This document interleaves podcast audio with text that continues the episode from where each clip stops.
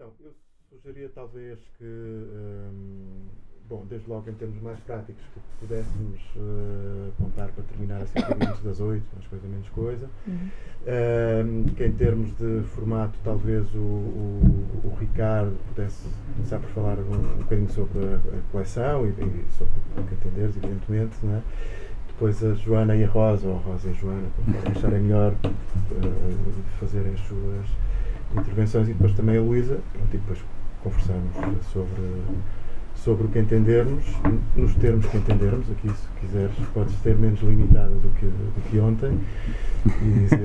eu não estava limitada, eu fui protetora. Pronto, exatamente, pode ser menos protetora então, dizer o que entender. E, e pronto, e, obrigado por terem vindo quem veio e, e começávamos então. Ricardo, queres dar o pontapé de saída? Ok.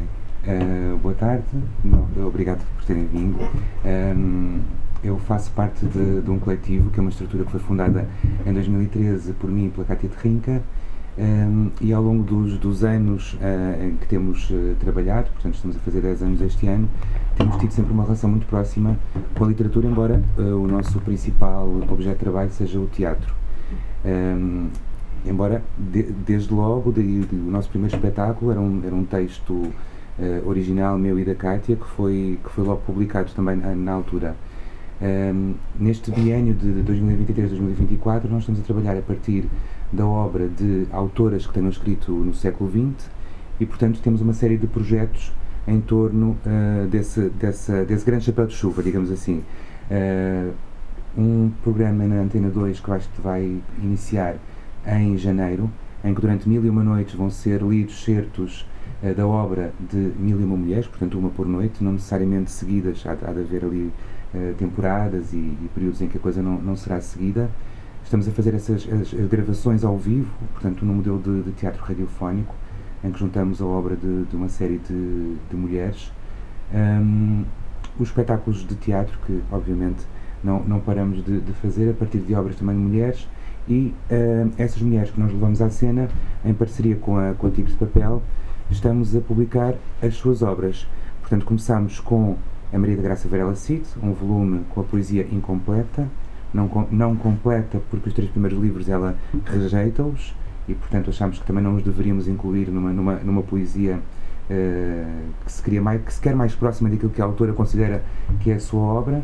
O segundo livro desta coleção, que não disse o nome, é, chama-se Ventriloquia, uh, é uh, o volume 1 e 2 de Penélope Infanta da Alice Sampaio. Alice Sampaio quis reescrever o Ulisses em 12 volumes, não teve tempo para, para o fazer. Eu penso que existem entre 6 e 8, eu não sei exatamente o número dos que existem, pode ser que a gente ainda, ainda publique mais alguns volumes, uh, mas, mas para já os dois, os dois primeiros.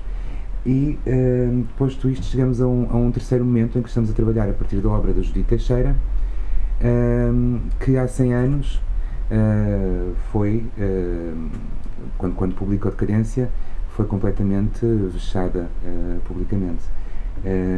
e achámos que a obra da Luísa Demétrio Raposo, uh, 100 anos depois, era uma obra que, que fazia uma, uma que, que, dialogava com a obra da Judite e propusemos à Luísa que respondesse à decadência da, da Judite. E, portanto, a, a Luísa escreveu um texto chamado Carta Úmida, que está neste livro. Este, este livro que, que publicamos uh, com, com a Tico de Papel tem quatro livros dentro, dois que já tinham sido publicados, um que estava inédito e a Carta Úmida. Uh, e a partir da Carta Úmida e de, e de textos da Judite, nós uh, montámos o espetáculo de cadência que fizemos na Barbacã, em Porto Alegre, e que faremos novamente para o ano. Ah, e também, e também Alcanena. E pronto, eu penso que é isto e passo-vos a palavra. Pois, não sei. a Joana, a Rosa, a Joana, não sei. Uh, bem, eu tinha.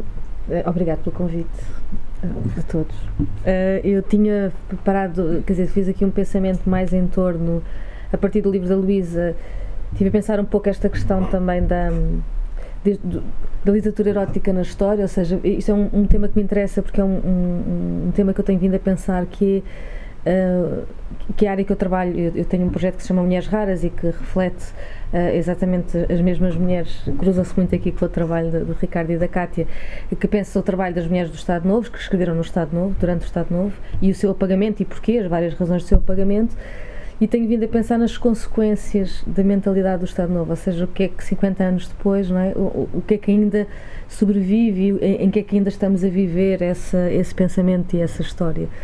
Uh, e efetivamente estamos ainda uh, muito, muito, muito perto daquilo que foi esse pensamento. E, e acho que o que aconteceu com a literatura erótica é que bem, começa com os Judite Teixeira, não é? Judite Teixeira esse episódio do Decadência foi realmente um episódio muito um, paradigmático e que proporcionou o seu apagamento durante quase 50 anos, porque ela esteve completamente desaparecida da história da literatura até ter sido recuperada ou ter sido falada uh, por um poeta português nos anos 70 e depois o Vitor Silva Tavares decide então publicar a obra completa dela porque ficou escandalizado com como é que se consegue apagar a memória de uma pessoa tão importante naquela altura. Um, e efetivamente o que aconteceu ali foi que ela estava completamente fora do seu tempo e não tinha medo nenhum, não é? E, portanto, tudo aquilo que ela fazia era ainda antes do Estado Novo, não é? Porque ela escreve ainda antes uh, essa, essa parte da sua obra, ela acaba por uh, ser um absoluto escândalo. E eu costumo até comparar um, com a Flor Bela Espanca, que escreve na mesma altura e que escreve sobre o, sobre o erótico também, sobre o corpo da mulher, mas como escreve de outra maneira, de uma forma mais velada e disfarçada daquilo que era uma literatura mais aceite por aquela moral do, do Estado Novo, acabou por dar uma maneira de sobreviver o que as ditas não sobreviveu. Mas efetivamente, quando nós olhamos para aquilo que foi essa escrita dessas mulheres até ao, ao 25 de Abril, portanto, aquilo que elas faziam, havia um tipo de literatura, e isto é muito importante, porque foi a literatura erótica que, que na altura existia e aparecia e era editada, que era aquela literatura, claro, completamente censurada, como foi o caso da Maria Teresa Horta, é? no seu episódio de Nossa Senhora de Mim, que era, realmente foi um, um, livro que foi completamente arrasado na altura pela PID, já nos anos 60, mas fazia um tipo de literatura que reivindicava para a mulher um, isto não é mal, eu vou, eu vou chegar ao sítio onde quero chegar, peço desculpa. Às vezes eu tenho esta. Como eu também dou, dou, aulas e depois fico um bocadinho presa nisto, mas não. O que eu queria dizer era que, naquela altura dos anos 60, o que acontecia é que falava-se do corpo da mulher como uma reivindicação daquilo que era o lugar absoluto da mulher, porque todos os outros lugares estavam ou transformados, ou, ou deteriorados, ou transformados, ou, ou simplesmente eram, era dito qual é que era o lugar que elas tinham de ter, mas elas descobriram muito cedo que o corpo delas era o único espaço que lhes era absolutamente que era absolutamente delas e que, e que, ali ninguém podia, ninguém podia intervir. E começam a falar disso, né? quando nos outros países, nós tivemos aqui um retrocesso, né? os outros países nos anos 60 estavam na grande liberdade sexual e, e, e cultural e nós estávamos aqui completamente fechados, então nós viemos assim um bocadinho na, resposta depois e, e, eu acredito muito que, que muito aquilo que aconteceu nos anos 70 e o 25 de Abril teve também relacionado e, é uma das teorias que eu ando a tentar trabalhar né? relacionado com estas mulheres que se levantaram e, e, que puxaram o que era a cultura de fora para dentro e disseram que nós, nós também estávamos a viver a mesma coisa, mas não podíamos fazer portas abertas. E depois aconteceu algo que eu ainda é uma, uma, uma área um bocadinho cinzenta, que eu acho que foi o pós-25 de Abril, portanto, depois acontece o 25 de Abril e aquela liberdade, que é uma liberdade, uh, é importante dizer isto, uh, aquilo que foi. Uh, aquela explosão de liberdade em relação ao corpo da mulher, em relação à cultura e à literatura, era ainda assim uma coisa de minorias, né? estamos a falar de muito poucas pessoas que aceitavam essa mudança, que não era assim, eh, na verdade a sociedade era muito retrógrada e muito, muito, muito fechada ainda e, e, e, ainda estamos a viver, nós não mudamos mentalidades de um dia para o outro só porque acontece uma revolução, não é? Nós é preciso trabalhar e foi preciso trabalhar uh, e, e, mesmo as, as, as, novas cartas portuguesas foram bem recebidas, não, foram é muito quem recebeu bem fez muito barulho, mas na verdade não era muita gente, é isso que eu queria dizer. Havia uma sociedade que achava impensável o que elas tinham feito e aquilo que elas tinham escrito e a forma como elas tinham exposto esta experiência do corpo e este lugar de fala da mulher em relação ao seu corpo. E depois, o que é aqui o que esta zona cinzenta e que acho que é onde nos faz chegar este, ao dia de hoje e esta dificuldade que é as pessoas não só escreverem literatura erótica como aceitarem-na e, e, e, e lerem abertamente e falarem dela abertamente que ainda não acontece foi um, os anos 80 e 90 trouxeram, isto é discutível, debatível, digo eu, uh, e, e, e, e, tem, tem muitas faces, que é, foi quando surgiu aquela chamada literatura de mercado, não é? em que de repente as mulheres, por alguma razão, primeiro as mulheres e depois os homens, mas começou até com mulheres, começaram a dizer que às mulheres era votado um tipo de literatura muito específico, ou seja, quando elas falavam sobre elas, falavam para elas. Isto foi algo muito. falavam só para mulheres. E fechou, fechou muito o espectro quando não era nada disso que essas outras mulheres queriam fazer naquela altura. Elas não queriam reivindicar o seu lugar de fala para só falar para mulheres, queriam falar para a sociedade inteira, queriam fazer uma revolução cultural verdadeira e transversal.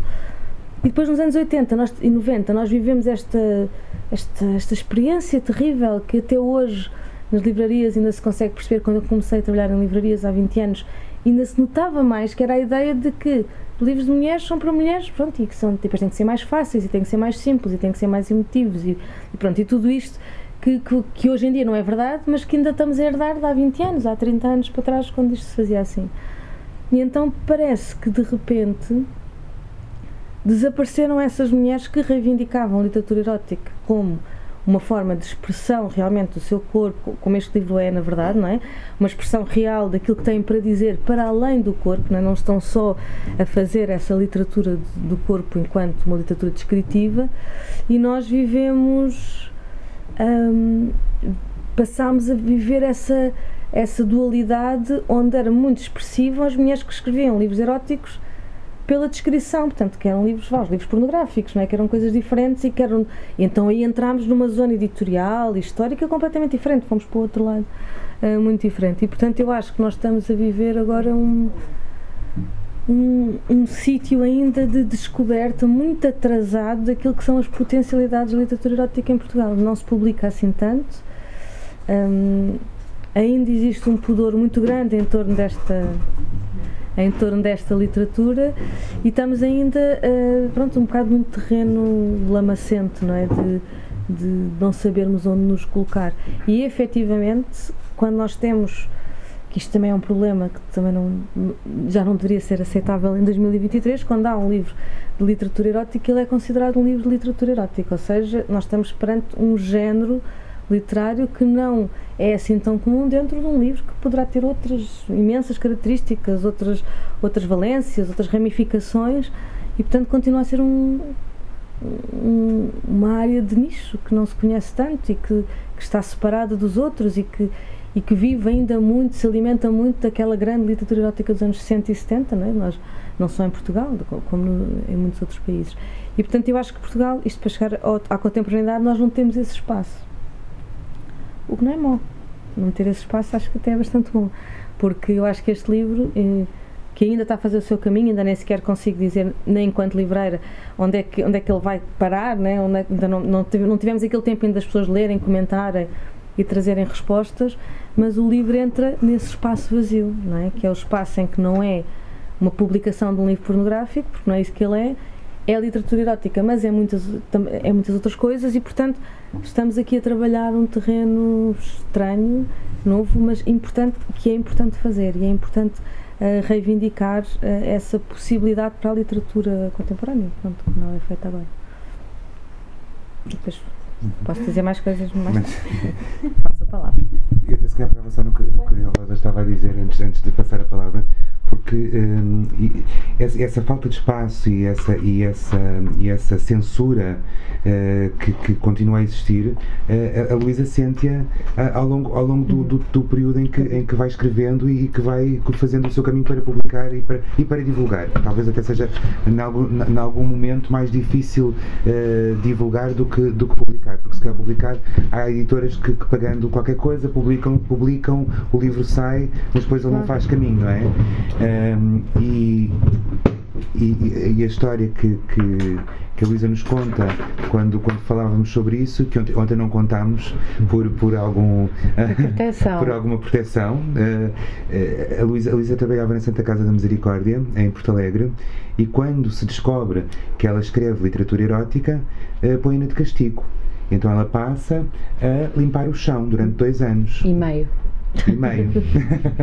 o que, é impressionante. O que, o que é, é uma fogueira Foi maravilhoso. 100 anos depois, tal e qual. Uh, e, e, dito isto, uh, a Luísa, a Luísa reage a isto com, com, com, alguma graça, dizendo que ainda bem que a puseram a limpar o chão porque tinha mais tempo a escrever, ah, tinha mais tempo a pensar. Mas obviamente sim. que nós percebemos que, que, que, que, o, que é que isto, o que é que isto implica, não é? Uh, e portanto tu, tudo isto, esta, esta, falta de espaço não deixa, não deixa de asfixiar até a possibilidade do caminho que o livro, que o livro faz, não é? Sim, sem dúvida, sim. E passo então a palavra, desculpa. um, obrigada pelo convite, mesmo.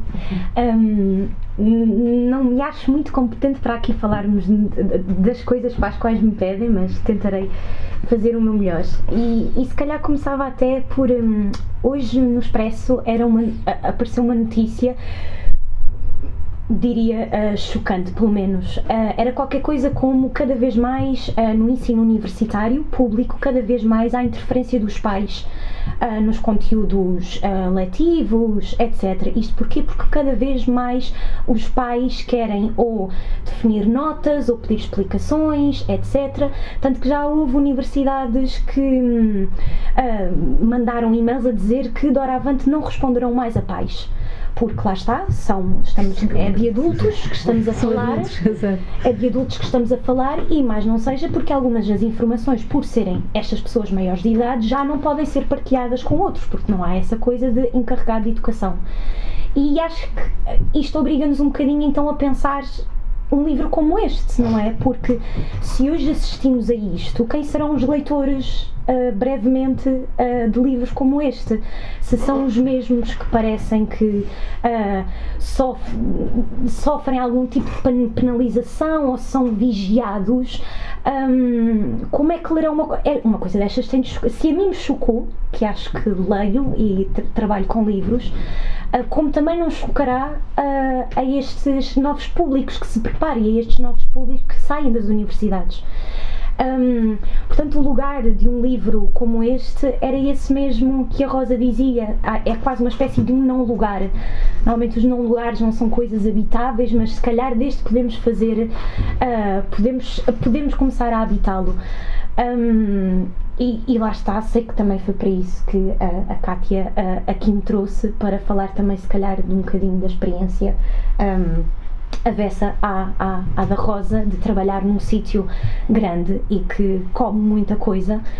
Um, não sei se, porque, e, e, falámos do exemplo da Maria Teresa Horta, uh, não sei se pós devidos efeitos um, uma coisa não é comparável com a outra, porque a Maria Teresa Horta também é alguém que, claro que o seu caminho feito com todos os méritos que lhe são devidos, mas além de ter assim, um, além de vir de uma Dom Quixote antes uh, da Leia, não é? Um, não, não é comparável, uh, não é de todo, nem, não só pela dispersão de textos, mas também pela forma como a própria estrutura do texto uh, está feita. Portanto, não sei se um livro destes teria espaço num destes uh, grupos que até que por acaso não até tem. têm uma chancela específica para este tipo de coisas. não tem, não tem, de não facto. Eu estava-me a coibir de dizer, mas assim é muito mais fácil. Não Pronto. Tem. Não tem porque de facto gostam e uh, gostam de vender a ideia de que existe uma chancela que publica este tipo de coisas, mas se formos a consultar o catálogo dessa mesma chancela, ela é feita de traduções uh, traduções de livros que não há qualquer problema em dizer, são medíocres, se não péssimos, e que na verdade fazem com que uh, o género seja entre em cativeiro, não é? Porque esteja. Seja um pobrezinho. Sim, seja de uma pobreza franciscana atroz, porque depois também quem escreve estas coisas perde-se em, em em detalhes que todos nós achamos não não está aqui não está aqui em questão se são escabrosos ou não. Não é disso que estamos a falar. É se uh, se, se sabes escrevê-los ou não não é? E aquilo inclusive o capismo desses livros também é bastante Piroso. revelador não é? E os próprios títulos. Uh, Piroso. Fuleiríssimo. Hoje viemos da Feira do Livro de Porto Alegre é e dizia uma banca, eu até chamei o Ricardo, Sim, porque é eu já estou a ver mal. Depois chamei a Luísa para verificar se estávamos mesmo a ver mal. Como é que se chamava a prateleira? Era sexualidade e. Qual era a coisa do feminino? Erotismo. Feminino. feminino. Não, não tinha feminino ah, não nenhum, tinha. mas era nessa secção. Desculpem o meu caso já agora. Eu nunca pensei em tanto trânsito a entrar em Lisboa. e quis sair mais tarde porque ele tem um filhote um bocadinho doente, pensei vou deixar-me estar o mais possível com ele, mas pronto, saí um bocado uh, trocada uh, as contas da GPS. Mas vimos uma prateleira que dizia género e sexualidade, uma coisa assim do género. Uh, e os livros que tinha eram livros tipo da Bell Hooks, teoria feminista, e pensei, mas porquê é que isto está associado à sexualidade? Sexualidade e erotismo, era assim, sexualidade e erotismo. E tinhas as teorias feministas todas ali, sexualidade, a sexualidade. Eu fiquei verdadeiramente chocada, ou seja, não fui, um, sei lá, foi alguém que, que, tem como tarefa principal da sua, do, do seu dia a dia lidar com livros que fez esta separação, não foi propriamente uh, o senhor do talho que foi convidado a fazer uh, naquele dia a curadoria dos livros que estavam expostos na Feira do Livro. Não há, porque podia ser um processo mais de inclusão comunitária, em que alguém fizesse um exercício de destinar estes livros, porque não. É, é a primeira Feira do Livro que a livraria no Nalvas faz na, na Biblioteca de Porto Alegre e é assim que os livros se organizam. Eu fiquei verdadeiramente escandalizada. Mas lá é natural. Isto... Mas foi só com isso que ficaste escandalizada? Não, estou a referir-me a isto porque acho que foi muito no seguimento do que. Eu já falo acerca disso. De, desta questão de. Vou cortar. Mas sabes Poderíamos que, ir por aí, não, é? Mas eu, quando eu comecei a trabalhar na FNAC no, no Chiados, havia uma secção, agora eu não consigo lembrar se tinha esse nome ou não, e aquilo era. Eu lembro de. Todos os anos que lá trabalhei foi uma revolta até conseguir criar a secção feminista, porque ninguém sabia o que era feminismo. Então era, era exatamente isso. Tudo o que era mulher, ou Dorian Gray, ou homossexualidade. Ou, e, e, e, e eu, eu chateava-me imenso e tinha discussões contínuas com eles a dizer, mas, mas é o quê? É porque a história fala do quê? Porque. Então eu disse, comecei a se provocava, então vamos pôr aqui o Frederico Lourenço. Eles ficavam escandalizados, eu não estou a perceber porque vocês já leram o Frederico Lourenço. Não tem mal nenhum, é muito bonito, eu gosto muito, mas é realmente uma história da homossexualidade como seria outros 20 que lá estavam. Portanto, eles, aquilo era uma categoria exatamente de era, era de qualidade, portanto era assim mais ou menos esquisito, ou de mulheres, ou de feminismo, ia para ali. E também era uma livraria tão grande e tão, tão distinta, não é? Eu saí de lá que consegui criar uma secção de feminismo no chão. Mas ela existia, quando eu me vim embora, ela estava lá. Mas foi uma luta de anos, assim, junto ao chão, porque era uma luta de anos a dizer isto não faz sentido. É preciso pensar o que é que é o artismo e as pessoas não tinham noção. Mas a falar de uma livraria grande com dezenas de pessoas. É para procurar estes livros de, de, de, de género, às vezes tenho que sentar. Sim, no chão. Acontece. Tem que se rebaixar. Exato. que é pior. É verdade. Eu acho que a Joana ainda não tinha. Desculpa, Joana, interrompemos. Oh, não, ora é essa. Eu agradeço imensamente que o façam, nada disso. Não, mas continua. Um, não, e pegando um exemplo desse, eu em, 2010, em 2020, desculpem, uh, trabalhava numa, numa Note, uh, sabem, que pertence ao grupo Sonai, etc. Uh, e uma Note ainda considerável, é aquela ali de Campo de Ourique, portanto ainda se pode dizer que tem um espaço com livros, que é diferente, com livros, uh, vá, uh, com alguma seleção. E lá estávamos obrigados de X a X tempo fazermos determinadas campanhas que acompanhavam também as grandes superfícies, isto é, os hipermercados. E normalmente nas campanhas de Dia da Mãe, uh, Dia do Pai ou outra qualquer efeméride que eles decidissem celebrar, era absolutamente gritante o que ali se passava, porque no Dia do Pai os livros eram, sei lá, o espião que saiu do frio do Jean Le Carré, um, eram assim coisas a gritar testosterona. As mulheres, de repente, eu acho que quanto mais cor-de-rosa fosse o livro, uh, mais direito tinha ali estar. E de uma pobreza intelectual enorme, nem que fosse uma coisa qualquer, sei lá, um, um qualquer manifesto ou assim, daquelas coisas até mais, vá, diremos, uh, mainstream, nada, não ocupavam. O que ocupava era a órfã e o fidalgo, um, sei lá, as 50 sombras mais livres, mais negras, mais. Interromper para te contar uma história quando Naquele cineteatro que tinha pomos mortos no andar de cima, no Dia uh, Internacional da Mulher, nós estávamos no âmbito da programação do FITA, que é o Festival Internacional de Teatro do Alentejo, e acolhemos um espetáculo de um grupo brasileiro que trazia uh, um espetáculo chamado Eulélia, que é sobre uma resistente antifascista, muito dedicada também à história do teatro, um, eh, e os bilhetes custavam 3 euros. E era o Dia Internacional da Mulher, portanto íamos fazer uma conversa a seguir também sobre as mulheres resistentes antifascistas e costumávamos ter assim 30 pessoas de público.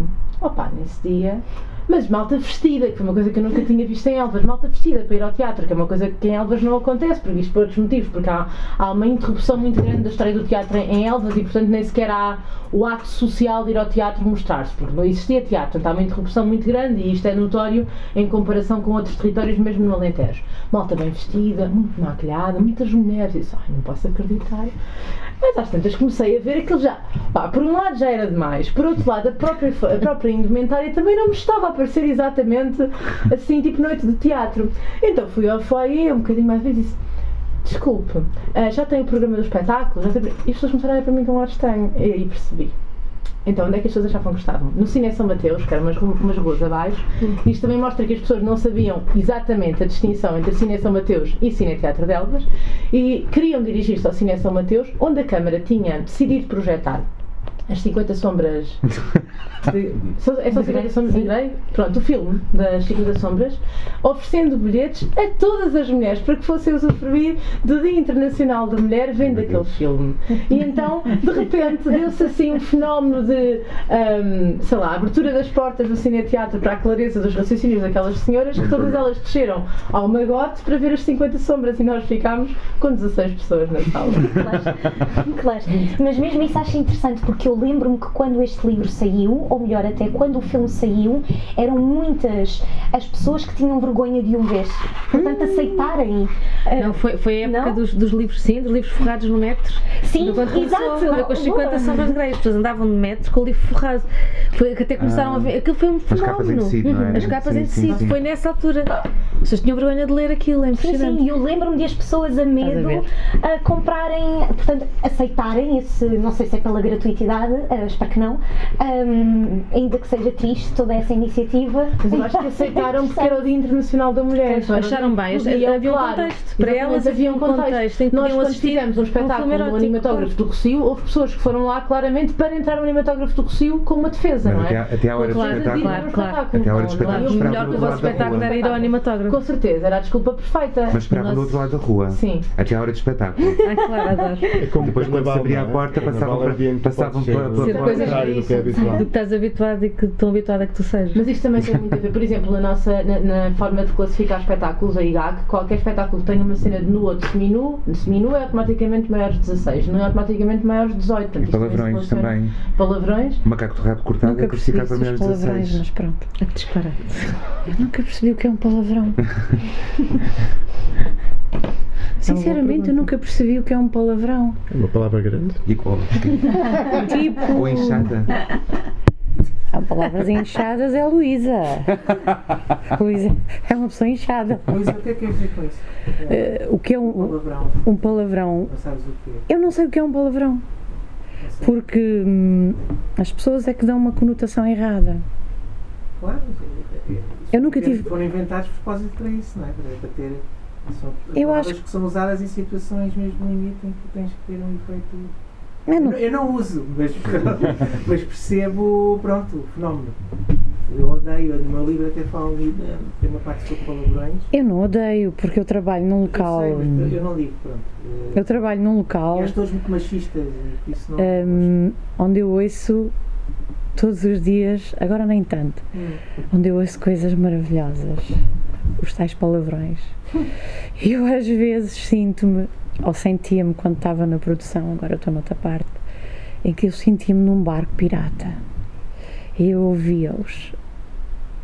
Caralho. Eu ouvia assim, trabalho, e eu, uau!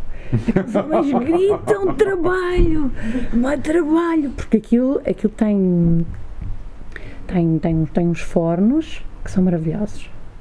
Aliás, aquilo sou eu lá dentro, naquela fábrica, aquilo, aquilo eu nunca me senti tão bem no local de trabalho, porque aquilo é, é tem fogo por todo lado. fogo, buracos, o negro, um, objetos fálicos, mangas. Eu, pássaros. São os pássaros de ferro, são os tais que dizem, os teus ditos que estão no convés, que remam. Mas aquilo é maravilhoso. Quando eu lá cheguei, eu lembro perfeitamente. Eu, a primeira coisa que me ensinaram foi colocar manga. E eu pensei, uau, tanto preservativo para pôr. e eu entrei em delírio com aquele emprego. Eu gostei tanto daquele, daquele local é um sítio de aprendizagem tão grande, totalmente diferente daquilo que eu, que eu tinha, que eu conhecia, que me enriqueceu profundamente, porque são em pessoas de muitas culturas, mas onde o machismo está muito presente. Tanto que está ali tão presente que há um corredor que eu lhe chamo o corredor das calças de ganga. Nós temos uma farda maravilhosa, masculina, que eu amo, uh, mas que normalmente uh, as mulheres que querem estar em lugares mais, enfim, leves, usam as ditas calças de ganga, justas, rabos, um sonho. um sonho. E então, claro, conforme, porque isto é tudo um padrão, não é? As mulheres, o problema que eu acho que ainda continua hoje em dia e que eu assisto não só no local de trabalho, mas a nível literário, é que a mulher hum, está muito castrada. A mulher é tudo menos mulher. É permitido tudo à mulher, menos ser mulher. Uhum. Ou seja, as mulheres ocupam muito espaço Portanto, convém que a mulher seja muito magra, que assim não ocupa tanto espaço, não é? Logo eu vim ocupar tanto espaço, com tanto volume. Uh, as mulheres não, não, ficam sempre na sombra. Foi isso, isso, esse percurso tem milénios. Tem milénios. E hum, não foi ultrapassado. Não foi. E foi ensinado às mulheres que a mulher deve se contentar ou ficar feliz com coisinhas cor-de-rosa, bolinhos, os cupcakes, tão giros, as capas cor-de-rosa. Aceitar de bom grado o machismo, sim, porque a sexualidade que se fala nas 50 Sombras de Grey, eu considero aquilo machista. Aquilo é de um lado, é, é machismo, mas é um machismo doentio, porque o, o próprio masculino está doente. O próprio homem está doente há milénios. A partir do momento em que as mulheres eh, anteriormente eh, eh, como é que eu vou te explicar? Há, há milénios atrás as mulheres tinham muito mais liberdade, tinham mais e eram mais hum, agora deu uma branca não tinham igualdade entre os homens, eram guerreiras, eram mulheres, tinham escolha uma vez no ano, que era em maio, elas poderiam escolher um marido, um marido, um companheiro. Essa palavra, não gosto muito dessa palavra. Um, podiam escolher um companheiro, poderia ser o mesmo, podia ser. Elas tinham essa liberdade. E não precisavam de ser virgens. A história da virgindade, o que é que significa? Significa porque o homem tem medo da comparação. E se o outro é melhor do que eu? como é. Não é? É um perigo. E depois, como é que é? Como é que eu ocupo o meu lugar? Porque o homem, o homem está doente porque o homem foi, foi retirada um bocado da sensibilidade ao homem. O homem tem que ser um leão, um espião. O homem é um macho. Não é um macho como se vê na natureza. Não é um macho que está doente que é preciso agredir, que é preciso violentar. Sim, porque quando se organizam esse tipo de coisas, um, esses dias da mulher, eu detesto o dia da mulher. Eu não tenho dias de mulher, eu nunca tive dias. Os meus dias, os, os dias são todos meus. É tudo meu, sou muito egoísta. E hum, eu acho isso tão, nos dias de hoje, eu acho isso tão ridículo. Como é que as mulheres hoje em dia, com acesso a tanta informação, ainda, ainda se conseguem vender a uma coisa tão rasca, meu Deus? Por amor de Deus. Então elas não sabem o poder que têm dentro delas. Porque se há uma coisa que a mulher tem, é poder. Somos nós que geramos infinitos, somos nós que trazemos as almas ao mundo. A humanidade existe porque a mulher tem um útero. A mulher dá à luz. A mulher é uma vagina. E isso é apagado. É apagado não só da literatura, como de tudo em geral a mulher torna-se um objeto de pancada, de censura, de padrão. Portanto, a mulher, hoje em dia, mais que nunca, e eu noto uma grande diferença desde que eu comecei a publicar até agora, a mulher, mais que nunca, é tudo menos mulher. Porque aquilo que, que, que a sociedade e que, que nos fazem crer que é a mulher é tudo menos a mulher. Não é? As pessoas são, as pessoas querem ser socialmente aceitáveis, não é? Moralmente aceitáveis, que é uma coisa que eu acho cabrosa. E então, ao parecer bem, então voltamos a cara, porque se nós voltarmos a cara, o outro não nos vê e nós também não vemos o outro. E é assim. Portanto, as mulheres passam fome. Eh, eh, eu, eu, trabalhei no universo quando eu estava na Misericórdia, nós éramos cerca de 120 mulheres. Quando chegávamos ao mês de abril, começava a época da água. Então bebia litros de água, ninguém comia, toda a gente bebia água, porque tinha que chegar ao verão e tinham que chegar à praia com um corpo perfeito. Porque elas não entendiam que o corpo já é perfeito, não há nenhum corpo igual. Nenhum, em, em lugar nenhum do mundo há um corpo igual ao meu. Não pode haver, nem eu permitia. Um, e isto é muito difícil falar, e eu no meu local de trabalho falo muito com mulheres, e algumas inclusive pedem-me reuniões, é muito difícil fazer crer, fazer entender, porque a mulher está tão. Há uma lavagem cerebral tão grande na sociedade e hoje é tão fácil fazer isso, porque entra-nos pelos telemóveis, entra-nos pelo, computador, que, que, hoje em dia mais o, o telemóvel substitui o computador, entra-nos pelos, pelos anúncios publicitários, onde há aquelas, só aquelas mulheres maravilhosas que eles acham que são maravilhosas, que eles fazem um catálogo daquelas mulheres